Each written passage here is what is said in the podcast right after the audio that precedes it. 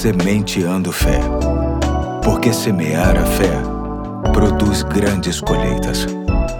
Olá, aqui é o Pastor Eduardo. Hoje é quarta-feira, dia 19 de outubro de 2022, e chamo sua atenção para o segundo ponto da série A Lei da Semeadura, que tem como texto básico Gálatas, capítulo 6, versos 7 e 8, que diz assim: Não se deixe enganar, de Deus não se zomba, pois o que o homem semear, isso também colherá. Quem semeia para a sua carne, da carne colherá destruição, mas quem semeia para o espírito, do espírito colherá a vida eterna. Hoje quero pensar em algo muito comum neste tema. É possível que pessoas estejam semeando o bem há muito tempo, fazendo a vontade de Deus, ajudando, acolhendo, levando esperança e ainda assim não tenha visto sua colheita chegar podem estar pensando: já semeei muito, mas ainda não colhi o bem. Por certo momento, essas pessoas chegam a pensar que só poderão colher o bem na eternidade. Não é bem assim.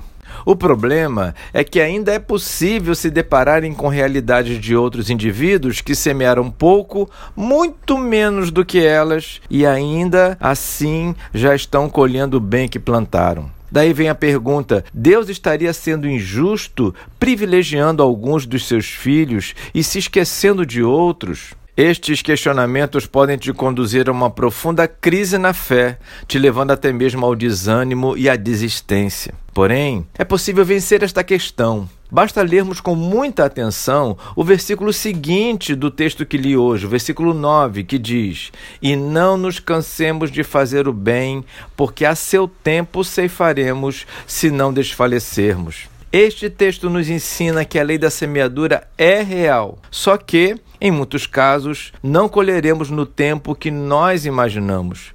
E isso, como o texto mesmo sinaliza, pode trazer cansaço e frustração. Mais uma vez, a Bíblia nos ensina um grande valor que precisa de maturidade para ser vivido. Infelizmente, muita gente quer que as coisas aconteçam conforme o seu querer, conforme a sua expectativa, e quando isso não acontece, chegam a questionar a validade daquilo que fez. Não podemos esquecer que o bem sempre será o bem, a verdade sempre será a verdade, o amor sempre será o amor. Enfim, todas as sementes boas sempre serão sementes boas, independentemente do tempo que vai durar o seu resultado. É por isso que devemos cuidar das nossas palavras e ações. Todas devem ser boas e, uma vez aplicadas, devemos ter a tranquilidade de que a resposta boa virá no tempo certo. Hoje fico por aqui e até amanhã, se Deus quiser.